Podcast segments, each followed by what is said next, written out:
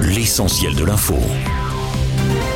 Troisième nuit de violence, les émeutes se sont poursuivies hier après la marche blanche en hommage à Naël, cet ado de 17 ans tué par un policier à Nanterre mardi. Depuis, violence et dégradations se multiplient en région parisienne, mais également aux quatre coins du pays, notamment à Lille, Lyon ou Toulouse. Au total, 421 personnes ont été interpellées, dont 242 en région parisienne, d'après le ministère de l'Intérieur. De nombreux élus ont appelé hier au calme. Emmanuel Macron a lui ouvert une cellule interministérielle de crise et le chef d'État a jugé injustifiable ces violences. S'agissant de l'enquête, le policier a été mis en examen et placé en détention provisoire au terme de sa garde à vue, d'après le procureur de Nanterre lors d'une conférence de presse hier. Selon lui, les conditions légales d'usage de l'arme ne sont pas réunies.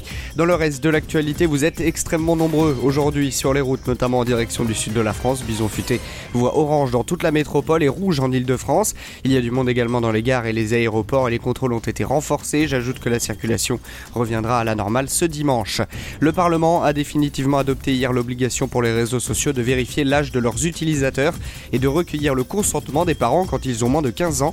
Par un vote final du Sénat, en cas de manquement, les réseaux sociaux s'exposeront à une sanction avec une amende pouvant aller jusqu'à 1% du chiffre d'affaires mondial de l'entreprise.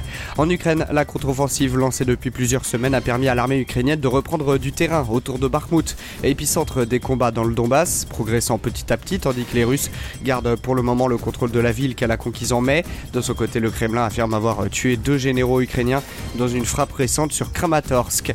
Enfin, sport et cyclisme, les coureurs s'élanceront demain pour le grand départ du Tour de France. La grande boucle partira de Bilbao en Espagne pour s'achever trois semaines plus tard, le 23 juillet à Paris. Une 110e édition qui sera vraisemblablement marquée par le duel entre le double vainqueur du Tour en 2020 et 2021, Tadej Pogacar et Jonas Vingord, sacré l'an passé sur les Champs-Élysées. J'ajoute que le Tour de France féminin se tiendra du 12 au 18 août.